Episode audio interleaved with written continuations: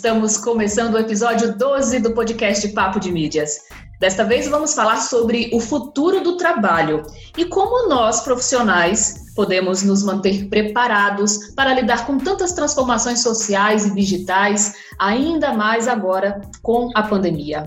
Eu sou Érica Azusa, jornalista e fundadora da Papo de Mídias, ação educativa que há quatro anos realiza encontros e cursos focados em mídias e cultura digital. E, como você sabe, cada vez mais vem intensificando as atividades através dos projetos de conteúdos, conteúdos como este podcast que você já tem acompanhado desde dezembro. Bem, para conversar com a gente hoje sobre os novos desafios do trabalho, eu estou aqui presencialmente, virtualmente, com o Ranieri Pimenta. Seja bem-vindo, Ranieri. Obrigado, Érica. Satisfação estar com você novamente. Obrigado pelo convite. Espero, de alguma forma, aí, contribuir para as pessoas nesse conteúdo aí importante. Muito bacana tê-lo aqui conosco. Gente, para quem não conhece o Ranieri, o Ranieri é o atual diretor regional do SENAC do Rio Grande do Norte e tem uma longa carreira aí na docência, né? Professor também, pesquisa de administração, mestre né, em gestão do conhecimento, inclusive nesse campo do futuro do trabalho, já vem desenvolvendo vários trabalhos, né, Ranieri? Conta um pouco mais para gente aí dessa carreira. Bem, é, na verdade eu passei aí uns quase 15 anos trabalhando na educação superior, né? É, depois fui trabalhar na parte no, norte e nordeste de toda a instituição da Laureate, né? A instituição Laureate, que é a proprietária da UNP. É, trabalhei na área de gestão, coordenação dos cursos de gestão, mas basicamente criei já duas meninas, né? Uma com 10, outra com 7, então isso dá uma bagagem muito grande para você entender um pouco do futuro. E há dois anos atrás topei um desafio do nosso presidente Marcelo Queiroz, da FEComércio, para dirigir o Senac, né? Então hoje estou tendo o privilégio de ser o que eu queria ser quando crescesse, né? Eu queria ser administrador quando crescesse, certo? Uhum. E hoje estou tendo a oportunidade de administrar uma grande empresa que está entre as 150 melhores empresas para se trabalhar é, do Brasil. E há dois anos cheguei lá com a pegada de, e com um compromisso de trazer algo ainda melhor para uma instituição que já tem 70 anos de sucesso, né?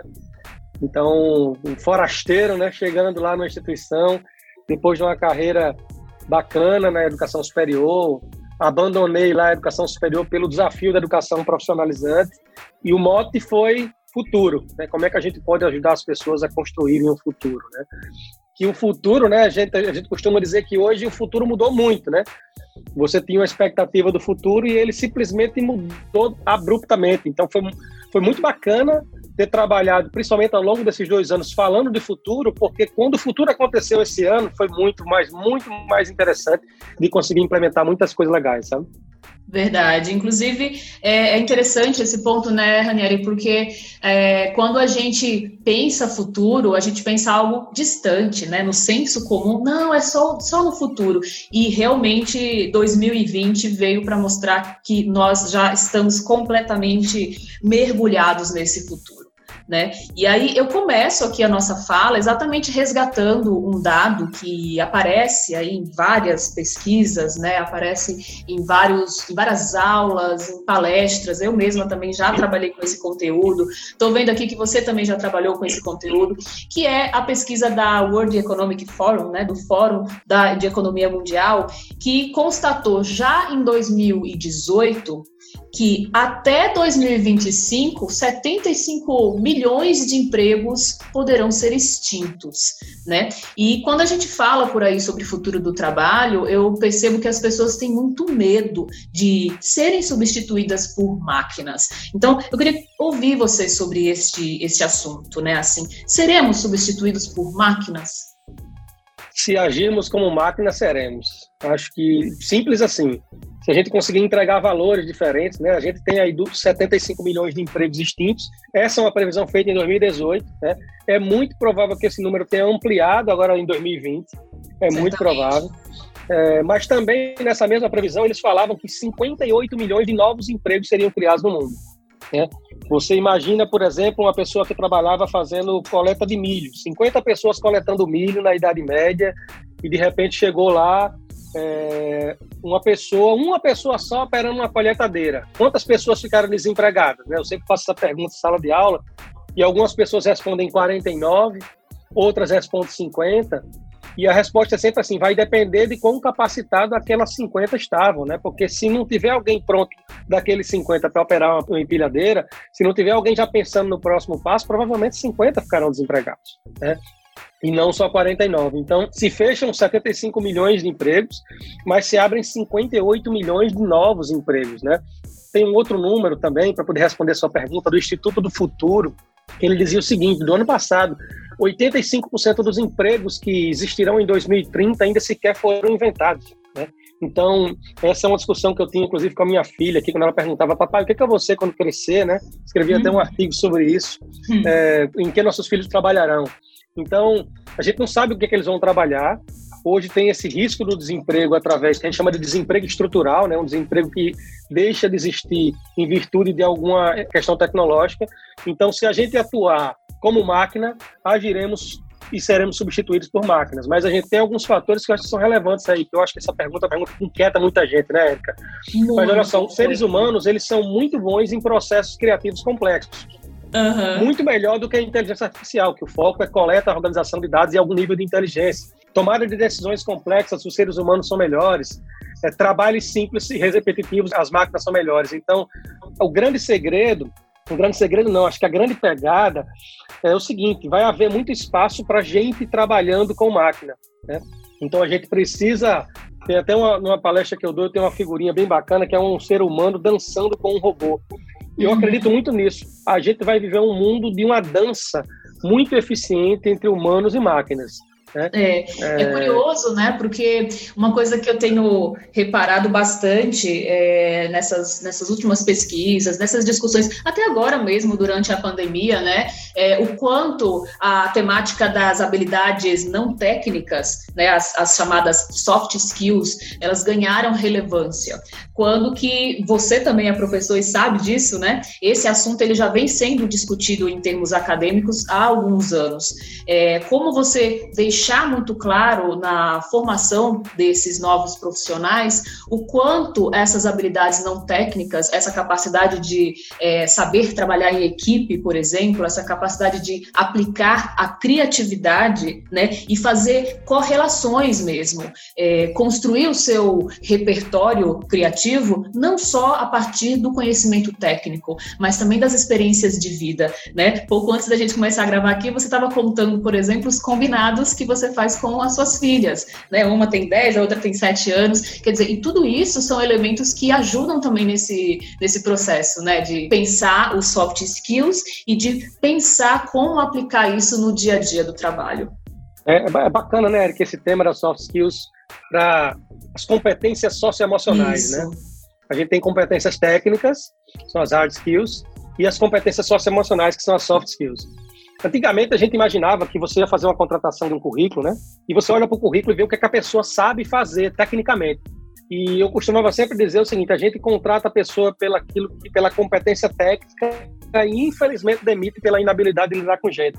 Porque é isso que às vezes acontece. Você tem um excelente técnico e não tem habilidades socioemocionais. Né? Então, as soft skills, né? inclusive tem uma pesquisa da Você SA eles fizeram uma pesquisa sobre pesquisas de, de, soft skills, ou seja, eles fizeram um cruzamento entre essas pesquisas do mundo.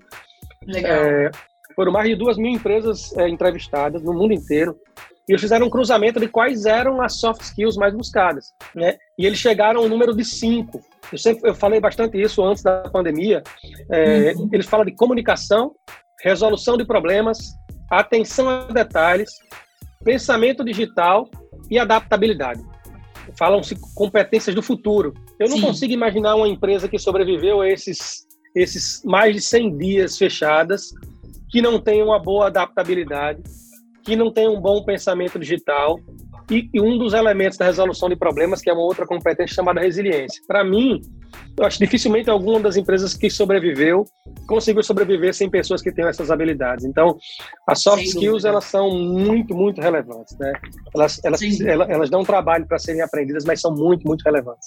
É, e aí é nesse, é nesse quesito que eu aproveito para continuar aqui o nosso diálogo, Ranieri, é, nessa questão da complexidade que é você é, ter profissionais mais preparados para lidar com essas necessidades, né? Que são necessidades que sempre estiveram presentes no dia a dia da, de uma empresa, né? Seja uma, uma microempresa, seja uma pequena, uma grande empresa, ainda mais nos dias de hoje que nós temos pessoas das mais diferentes gerações participando desses trabalhos, né? Eu lembro de um evento que eu participei no ano passado em Minas, o Hackathon, é, a professora Sabina Dweck, que é uma professora especializada nessa área de tendências, né, tendências sociais digitais, e ela reforçou muito esse ponto de que hoje, é, na história enfim, da humanidade, pela primeira vez a gente está vendo cinco gerações no mercado de trabalho. Né? Então, você pensar que você tem é, pessoas é, mais experientes, né, bem mais velhas, trabalhando junto com jovens que já nasceram e cresceram nessa era digital, isso pode gerar determinados conflitos né, dentro das empresas e por isso que é muito complexo se trabalhar, se desenvolver essas soft skills. O que, que você acha? Pois é, esse é o segundo slide da, da minha palestra, quando cinco gerações se encontram. Os baby boomers, né, a galerinha Sim. que tem hoje aí de 55 a 74 anos, geração X, o pessoal de 40 a 54 anos, né? Você vai ver aí, os filhos têm uma mania, né, natural de querer fazer coisas diferentes dos pais, né? Então, os baby boomers lá, é, a galera com a grande dedicação ao trabalho, capacidade de fazer carreira, compromisso, né? É, é uhum. é, valorizando muito o esforço, e aí os filhos, do, a geração Y, dos 40 a 54 anos, no qual eu me encaixo, é, eles já vêm com, com outra pegada, quer dizer, querendo fazer coisas diferentes, são cidadãos do mundo, mais competitivos. É uma turma que aprendeu é, é, a usar a internet a, a, partir das duas horas da tarde no sábado ou meia-noite. Ou seja, eles não nasceram na era da internet, tiveram que se modificar ao longo do mundo, apanharam bastante. Tem a geração Y, né, dos milênios, quem tem hoje de 25 a 39 anos, já nasceram dentro do, antigamente, do Orkut, né? Já nasceram com um álbum no Orkut. Aliás, seus filhos já nasceram com um álbum dentro do Orkut. É, são mais informais, impacientes. A geração Z, dos 9 aos 24 anos, ou seja, são Sim. nativos digitais, eles não conhecem o mundo sem internet. Né? São mais críticos, seletivos. E a geração até 8 anos, que são os alfa né, hiperconectados, uma característica muito forte dessa geração. Eu tenho uma filha de 7 anos, ela se encaixa muito bem nisso aí. Sim. São pessoas muito questionadoras, porque o acesso à informação é muito grande. É então, que é que você vê com isso? Antigamente você separava o mundo entre idosos, digamos assim, mais uhum. velhos e mais novos. Agora não dá. Né? São cinco gerações com características bem diferentes. Eu acredito, sabem quem, Eric? Eu acredito em complementaridade. Eu uhum. acredito muito nisso. Eu acho que se você pega um jovem, um jovem milênio, juntando com um baby boomer, você ganha coragem, digamos assim, mas potencial de assumir risco e junta com experiência. Então, eu, eu gosto muito de conhecer isso. Inclusive, nas pesquisas que faço no Senac, eu não peço para separar por idade, eu peço para separar por gerações. Né? Legal, legal. Tem, Muito bacana. A gente tem aí quase dois terços das gerações do Senac que estão entre o Y e o Z é, dos funcionários. Então você tem que trabalhar. Um grande desafio de gestão de pessoas aí, viu? Bastante, é enorme, né? E aí eu, eu fico pensando muito nisso também, enfim, como colocar isso em prática, né? Porque realmente são, são, são pessoas que é, tiveram um impacto é, até mesmo midiático, né? É, totalmente diferente. Então, é, como você pensa, Ranieri, por exemplo, a questão da, da soft skills da comunicação, né, nesse processo? Assim? Na sua opinião, o futuro do trabalho, ele depende também dessa melhor comunicação entre essas gerações e como que um profissional pode melhorar a sua comunicação, na sua opinião? Acho que o principal passo para a melhoria é, é uma coisa que o filósofo já dizia, mas que é bem difícil, conhece a ti mesmo, né? Então, a, acho que o principal elemento que talvez um grande líder precise fazer dentro das suas organizações para garantir a comunicação, porque sem comunicação não vai funcionar, é você fazer com que as pessoas se conheçam. Elas conheçam as suas potencialidades, as suas fragilidades e de que forma elas podem ser complementares, né? Comunicação, como eu falei, é uma das cinco soft skills mais buscadas, né? E aí a gente está falando uma boa comunicação falada e escrita. Você deve lembrar, existia uma briguinha muito boba no início da internet, no que diz respeito, ah, olha, você escreve você com VC, né? Sim. É, e não é, é você. Aí eu fico pensando assim, mas antes escrevia voz me ser, e agora é você. Assim, é, é, faz parte da faz parte da lógica de evolução da própria língua, né? Do próprio idioma português, né? Que é um idioma belíssimo e complexo, né? Verdade. Então, assim, Até a inserção de novas linguagens, né? Você pega, por exemplo, os emojis. Os emojis? Né? filme hoje que é só de emoji. então, é acho que é abrir mão de achar que só existe uma forma certa de se fazer as coisas. Né? Sem dúvida. Então, eu acredito muito, de fato, nessa complementaridade e ela não tem necessariamente a ver com idade. Ela tem a ver com a forma como você lida com o mundo, né? Que as coisas, como dizem também os, os filósofos, o que acontece com você nem sempre está sob o seu domínio, mas como você reage a isso, sim está. Então, eu acho que. E percebemos isso na prática agora na pandemia, né? Isso ficou muito evidente na pandemia. A quantidade de profissionais que tiveram que se readaptar da noite para o dia e as pessoas que, talvez muitos, né, os que conseguiram é, se renovar e, ou então encontrar uma outra forma de trabalhar foram exatamente esses profissionais, né, que souberam, mesmo que a força, né, pela, pelo medo da pandemia, pelo medo da doença, mas souberam se adaptar em poucos dias é, a essa nova realidade? Alguns anos atrás, quando nasceu um aplicativo que o pessoal dizia assim: Isso aí é loucura, isso não faz sentido, não vai para canto nenhum, e que hoje é a segunda maior plataforma de pesquisas do mundo. Quando nasceu o YouTube, algumas pessoas disseram: Mas você vai colocar suas músicas lá, vai colocar seu conteúdo, sua palestra, né? É, as pessoas não vão te comprar mais. Né? E, e, a gente viu que as coisas não aconteceram dessa forma, né? Então, hum. acho que a gente tem que ter muita comunicação eficiente, tem que ter muita adaptabilidade e o pensamento digital, que é uma dessas características também, Érica, fica, as pessoas têm uma, quando eu faço essas palestras, as pessoas dizem assim, mas o que é pensamento digital? É saber da internet? Eu digo, não, não é isso. Pensamento digital é ter o que a gente chama de Waze Mindset. Né? Você não vai dirigindo no carro, aí bota o aplicativo do Waze, aí de repente você bota para ir de um local para outro, e aí de repente ele fala, recalculando rota. Né? Por quê? Porque de repente tem algum problema no trânsito ou alguma rota está fechada, ele recalcula a rota e te leva para um melhor caminho. Ou seja, você está sempre, à medida que você vai evoluindo, você vai mudando as suas rotas. Então, pensamento digital é quem tem isso. É uma, um pensamento adaptável, né? um pensamento flexível, que a gente chama de Waze Mindset. Ou seja, você tem que ter a capacidade de, de se desapegar. Né? Desapegar não é mais assim, agora é assado, né?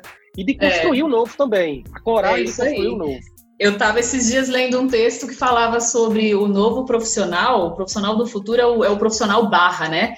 É, é você é uma coisa, barra é. outra coisa, barra outra coisa. e eu fiquei, eu me identifiquei muito com isso, porque hoje, muitas vezes, quando as pessoas me perguntam com que eu trabalho, eu fico assim, olha, eu sou jornalista, mas eu sou educadora, sou podcaster, eu sou palestrante, e, e, aí escritora, então é barra, sabe? E aí você é, ter cada vez mais exatamente essa fluidez também é, nas decisões de com o que você vai trabalhar ou com quem você vai trabalhar, né? Eu acho que isso está é, vindo com cada vez mais força aí. Nessa nova temporada do, do podcast, nós temos divulgado com antecedência quem são os nossos convidados e convidando a comunidade da Papo de Mídias a participar com perguntas, né? Então, recebi algumas perguntinhas aqui que eu vou repassar agora para a gente ah, te ouvir.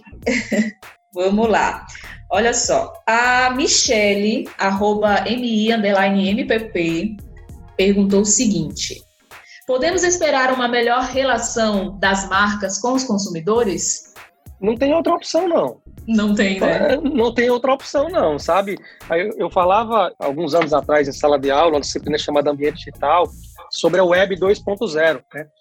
E foi basicamente quando surgiu o Twitter, né? Porque uma das coisas absurdas do Twitter é porque ela aproximava as pessoas, o cara conseguia falar com o seu astro de TV, né? O galã da novela estava ali, na, no, no, seu celular, né? Ou seja, a proximidade, ela era uma coisa muito forte, né? já desde essa época. Então, hoje, isso vem aumentando de uma forma muito significativa, então não há espaço mais para somente o marketing de massa, né? O marketing um a um, ele é não só importante, como é possível, né? É, tem uma então, tendência então, você... muito forte nessa personalização, né? Das estratégias de comunicação das marcas com os seus públicos. É, você entrava, por exemplo, uma instituição é, é, estatal, por exemplo, o Banco do Brasil. Né? Você entrava lá no Banco do Brasil um tempo atrás e você entrava, o, cara, o site mostrava o seu nome. Aquilo já era uma, uma personalização absurda, né? O site sabe quem é você, já colocou seu nome ali na tela, né? É, hoje você já entra e com base naquilo que você vai usando mais, ele já lhe fornece os acessos rápidos, né? Ou seja, a própria tecnologia, a inteligência artificial te ajuda nessa personalização, a trazer produtos melhores para o seu cliente. Então, a Michelle, né, se eu não me engano, é, não, tem, não tem outra opção, não, não, Michele. As marcas elas precisam se relacionar de uma forma diferente, aproximar-se mais do seu cliente, até porque elas tanto é mais difícil construir uma reputação, como é mais fácil se destruir uma. Né, a depender da forma como você age e se relaciona com seus clientes, né? Sem dúvida, sem dúvida. Bem, a Manuele, arroba Manuele Medeiros, mandou a seguinte pergunta para gente. É, vocês acreditam que o atendimento virtual veio para ficar? Acho que sim. Acho eu que sim, sabe? Que sim também. É, ó, eu vou dizer pra você, eu tô numa, eu tô, eu tava numa, pra você ter uma ideia, o Senac, o Senac em três semanas, durante a pandemia, em três semanas ele teve que sair de aulas totalmente presenciais para aulas remotas, né? aulas online, ao vivo. Né, com os seus instrutores e educadores falando ao vivo com seus alunos. E é isso que a gente chama de ensino remoto. Uhum. É, agora, no segundo semestre, a gente foi perguntar para os nossos alunos, né? Porque segundo semestre está chegando, que tipo de produto você quer? 45% disseram que queriam ensino online. 45% seja, as pessoas estão se acostumando mais, né, com, com esse novo processo. Vou dizer o restante da estatística, vou dizer o que aconteceu. Ah. Outros 45% preferem o ensino híbrido, ou seja, o ensino online com algumas aulas presenciais. 5% disseram que não poderiam voltar para esse semestre por algum motivo pessoal ou financeiro, e outros cinco disseram que queriam somente presenciais. Ah, o que é que eu vou fazer? Vou fazer aulas flexíveis. Quem quiser, que é assim como está hoje, quem quiser ir só online até o final do ano, vai. Quem quiser ir online com aulas presenciais, numa trilha presencial específica, gratuita e adicional, tem também. Né? Uhum. É, e aí a gente divulgou a semana passada, né, umas duas semanas atrás, a retomada das aulas presenciais dos 15% das aulas do SENAC, porque 15% dos alunos não puderam continuar as aulas porque, de fato, não existia um substituto com o ensino remoto para aquilo. Uma aula de gastronomia no, na cozinha, né? Então, a gente voltou às aulas. A gente anunciou no site do SENAC, no, na rede social, voltando às aulas presenciais os alunos de idioma pressionando, não, eu não quero presencial, eu comprei hum. online, eu quero online. Eu, eu nunca Olha imaginei aí. passar por isso, Érico. Eu imaginei é. assim, eu fiquei. Depois a gente foi explicar que para idiomas vai do jeito que eles quiserem, né? Era só para aqueles uhum. outros. Então, assim, hoje, aí o que é que eu tenho? As pessoas do interior do estado, onde eu não tinha unidade Senac, começaram a procurar os cursos de idioma do Senac. E pasmem, Érica, eu tô com clientes de fora do Brasil. É, eu ia perguntar isso agora.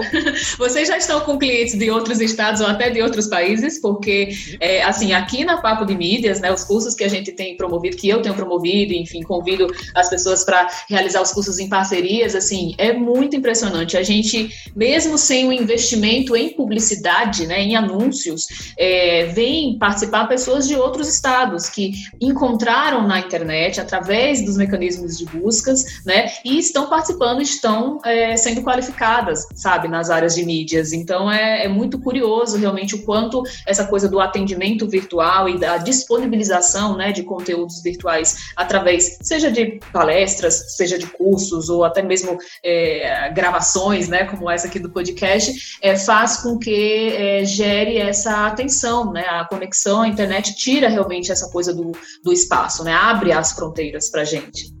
Abre. Então, assim, dos outros estados a gente tenta não trazer, né?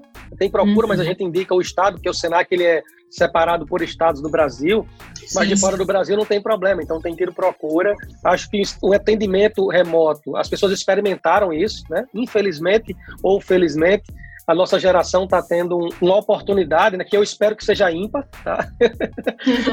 de reescrever muito da nossa história. Né? Então, para o bem ou para o mal, a gente está tendo essa oportunidade e essa é uma delas, né? o, o atendimento. Não quer dizer assim também é o seguinte, as pessoas acham que também só tem o preto e o branco existe muita coisa entre o preto e o branco, né? Pode ser uma parte presencial, outra parte é, é, é, online, pode ser uma parte do atendimento dessa forma, outra de outra forma, né? Então também Exato. precisa fugir dos extremos, né? Com certeza. E eu, eu acredito muito também nessa questão é, de, da, do futuro, é, não só do trabalho, como de outros segmentos, ser é, esse, esse futuro híbrido. Eu acredito demais nisso também. E, e, como professor, inclusive, né? Esses dias estavam me perguntando: ah, mas você prefere é, dar aula em sala de aula presencial ou no virtual?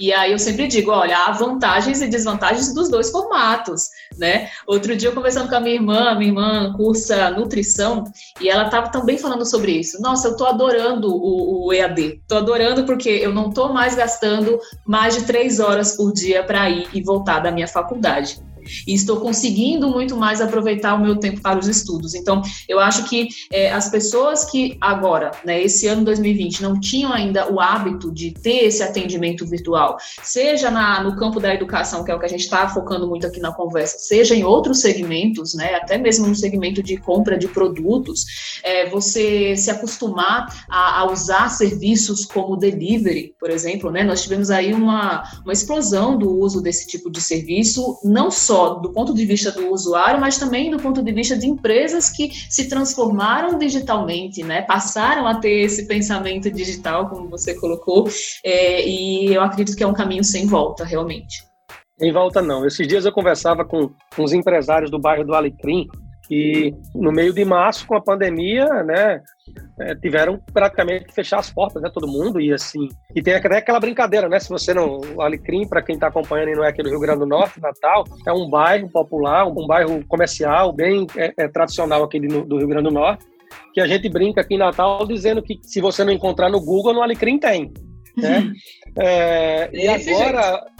É, exatamente.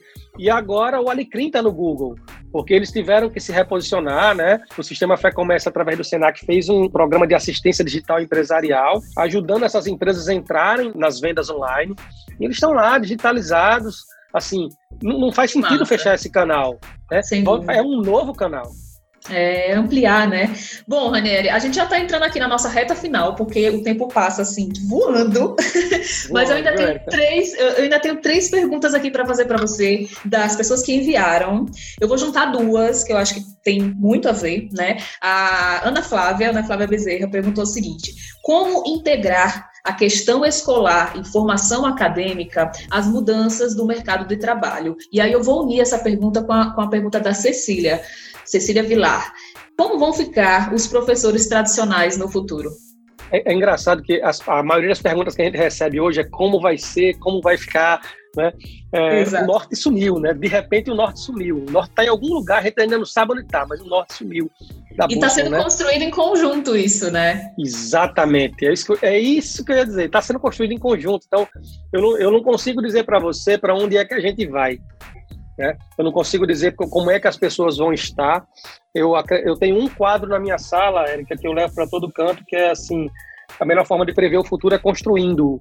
Então, eu acredito que todos os temas educacionais, todos os temas. O tradicional não é um problema. As pessoas tradicionais não, não é um problema você ser tradicional. Um problema é você ser mente fixa. Né? E você achar que é só existe uma forma de fazer as coisas. Então, eu acho que quem não se adaptar, não acompanhar, o mesmo homem não se banha duas vezes no mesmo rio, né? Nem o homem é o mesmo, nem o rio é o mesmo. Então, independente da idade, a postura tem que ser uma postura de adaptabilidade na educação, no comércio, nos serviços, na vida pessoal, inclusive. Sem dúvida. Bom, e para fechar as perguntas dos participantes, gente, muito obrigada a todo mundo que participou. Inclusive, se você que está escutando esse podcast até agora e quiser participar, fica de olho nos stories do arroba Papo de Mídias, que sempre que acontecerem aqui as gravações, eu estarei lá convidando você, contando quem vai ser o nosso convidado, deixando o box para você enviar comentários ou perguntas. É, a pergunta da Liliane Fernandes: quais as perspectivas de trabalho para para as novas gerações? As perspectivas de trabalho, é, eu, eu, vou sugerir ela ler um artigo que eu escrevi, onde os nossos filhos vão trabalhar. Quando eu falei que 85% dos empregos é, até 2030 não existem ainda, é, nesse, nesse artigo eu mostro basicamente o seguinte: minha filha queria saber o que, é que queria ser quando crescer, eu disse para ela, em linhas gerais, o seguinte, para poder resumir aqui eu não consigo lhe ensinar uma profissão agora. Não dá para você escolher ainda o que você vai ser quando crescer, mas dá para me ensinar a ser adaptável. Tá? Então, obviamente que os empregos no país eles, eles tiveram uma queda muito significativa. A gente já tinha, antes da pandemia, quase 13 milhões de desempregados no Brasil. Esse número aumentou significativamente, o PIB deve cair. Tá? Então, assim, as pessoas que vão ficar nos trabalhos, as pessoas que vão conseguir os novos empregos, são pessoas que conseguem entregar mais. Tá? Então, aproveite esse momento, momento de pandemia. Alguma pessoa que porventura esteja parada, se capacite, busque, é, tenha uma visão otimista das coisas, não olhe só o, o lado meio vazio, olhe o lado meio cheio, certo? Para que você possa conseguir se diferenciar. Então, há, há espaço, sim. Há, há, essa crise veio, ela vai passar, o mundo vai ficar diferente no, no, no final das contas, mas há espaço para pessoas competentes e para pessoas adaptáveis, sim. Sem dúvida. E ter a motivação, né, de encontrar, de se adaptar e, e, gostar de vivenciar essas mudanças, né? Porque eu acho que o que acontece muitas vezes também é que as pessoas elas querem ali tudo na hora certa, no momento certo, num quadradinho, e a gente não pode mais ter esse pensamento fixo, né? Assim, esse pensamento, esse mindset, como a gente sempre diz, ele tem que estar o tempo inteiro em desenvolvimento. Então, o que você puder fazer para ativar essa criatividade é, vai ser valioso na definição definição dessa nova função e, e, a gente sabe que muitas novas funções vão surgir aí nos próximos anos, né? Eu vou somar a, a sua fala, Ranieri, um dado que eu acabei de ver aqui, que é do Instituto do Futuro, né, o IFTF, que coloca que 85% dos empregos que existirão em 2030 ainda nem foram inventados.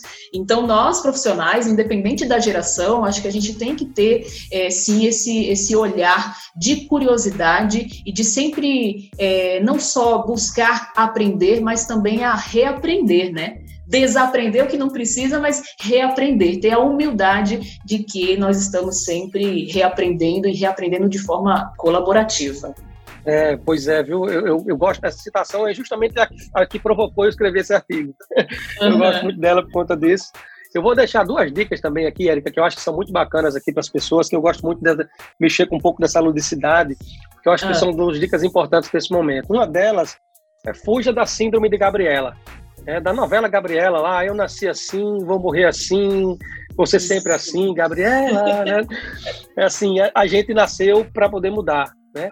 E, e, já dizia também um outro, também um outro sábio, né? Uma figura, uma figura à frente do tempo, Raul Seixas, né? Prefiro ser uma metamorfose ambulante do que ter a mesma opinião sempre formada sobre tudo. Então é hora de é. colocar essas duas coisinhas muito em prática. Em prática, perfeito, perfeito. Bom, vamos então agora para a nossa hashtag, a hashtag Papo de Mídias Indica.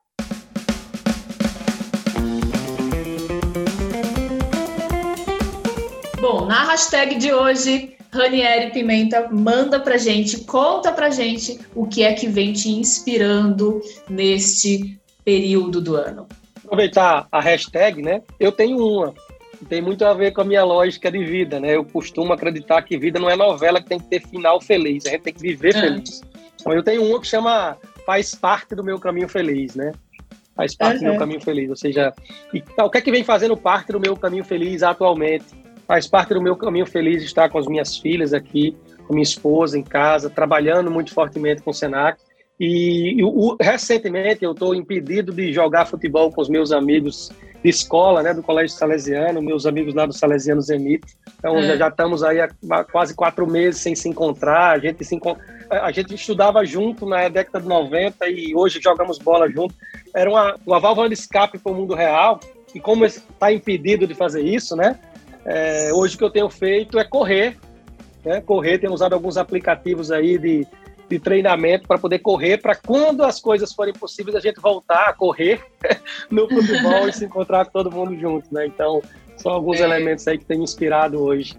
Além da possibilidade de transformar o mundo. Isso, através do Senac, tem me deixado sempre muito até trabalhado muito mais do que o, do que o natural, né? Para fazer as coisas é, acontecerem. Acho que todos nós estamos nisso, né? Assim, de trabalhar além do normal, é, vivenciando esse distanciamento social e torcendo para essa vacina chegar logo.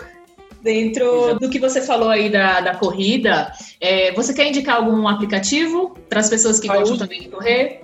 Eu uso dois aplicativos, a depender de com quem eu corro, porque às vezes tem algumas pessoas que eu corro que correm um pouquinho mais lento, digamos assim, aí para poder não perder as estatísticas, eu uso um aplicativo do Running, chama Running, na verdade, Run Static, é um aplicativo da Adidas, E tem um outro também muito bacana que também serve para pedal, que eu tenho, eu tenho visto que muita gente tem optado por, pelo pedal hoje, até porque dá para, apesar de eu não praticar, mas ele também serve para pedal, um aplicativo chamado Estrada, é, hum. que o pessoal também usa aí os pedal, o pedal para poder sair de casa, né? Conseguir dar uma, dar uma, fazer atividade física e ainda conseguir é, ver um pouco do mundo, né? Ah, muito legal. E ajuda, né? Sempre ajuda. Esses, esses apps ajudam bastante a gente a manter o foco no exercício.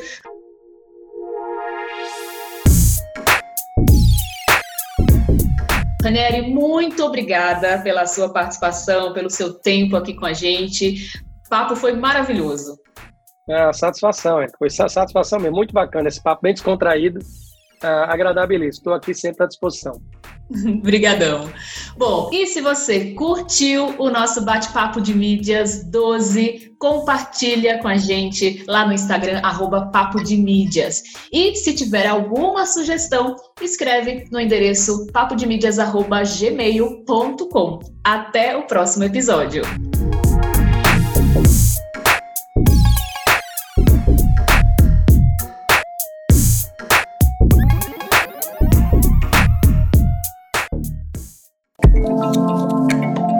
Este podcast é produzido por Play Áudio Rádio Intor. Play Áudio Rádio Intor.